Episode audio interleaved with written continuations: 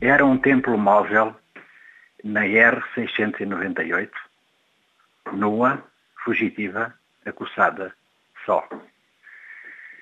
Uma mulher de mamas túrgidas aventou alguém. Que choro traria ela nesse leite, o materno leite da sua ternura? Que perda arrastando-se na solidão do dia, todos os dias, até ali.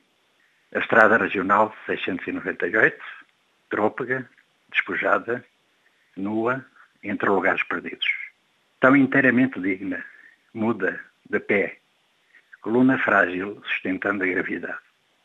Era um ser humano, um templo, uma vítima, na estrada deserta, algures em Cabo Delgado, talvez no cimo da praia o distrito, talvez entre Auás e Diaca.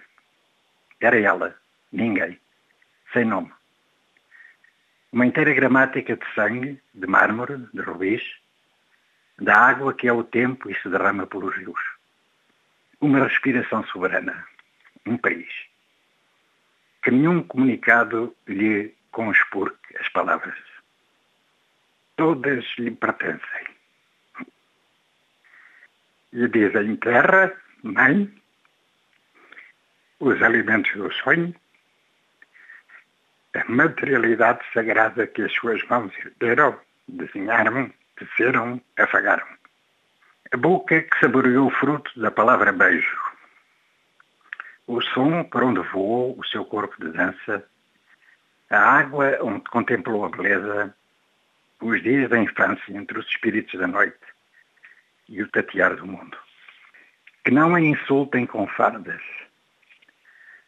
não a incluam entre os que convocaram a morte, os que dançam com o medo, a violência, a exaustão cotidiana da sobrevivência, empanturrados de retórica, jugulando o futuro.